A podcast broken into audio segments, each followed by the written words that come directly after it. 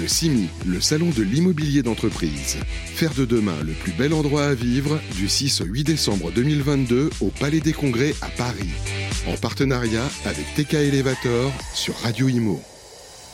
Bonjour, bienvenue à tous, toujours en direct euh, du CIMI édition 2022 euh, ici au Palais des Congrès euh, Porte-Maillot.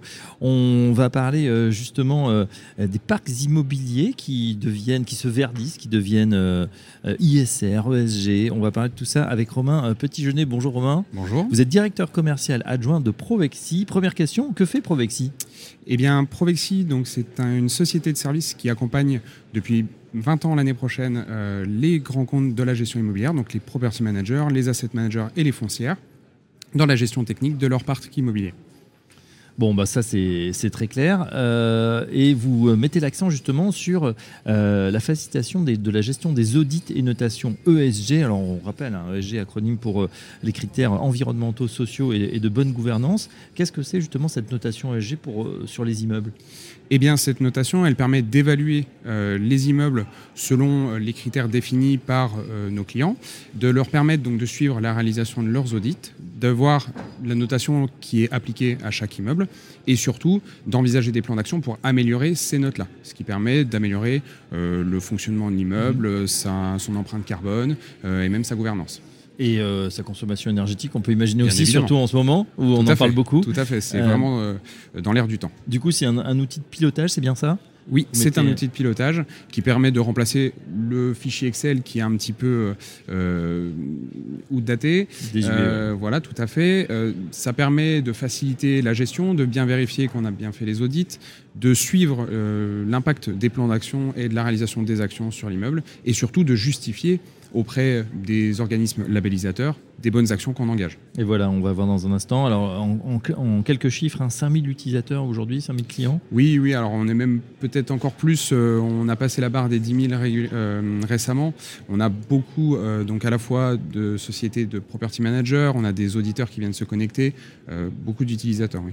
Voilà, alors donc les domaines couverts, vous l'avez dit, diagnostic réglementaire, et il y en a de plus en plus, hein, que ce soit l'amiante, l'électricité, thermique, plomb, euh, les DPE bien évidemment, la conformité HSE euh, avec incendie, ascenseur, développement durable, on en parlait, puis gestion euh, technique. Ce qui est important effectivement dans la labellisation, c'est que on a aussi de plus en plus de fonds qui s'intéressent à, ces structures. On pense notamment aux, SCPI, les sociétés civiles de placement immobilier, qui se verdissent également et qui doivent respecter ces critères. Donc vous participez en faisant euh, cet état des lieux, ce diagnostic, à ce qu'ils puissent avoir le, label.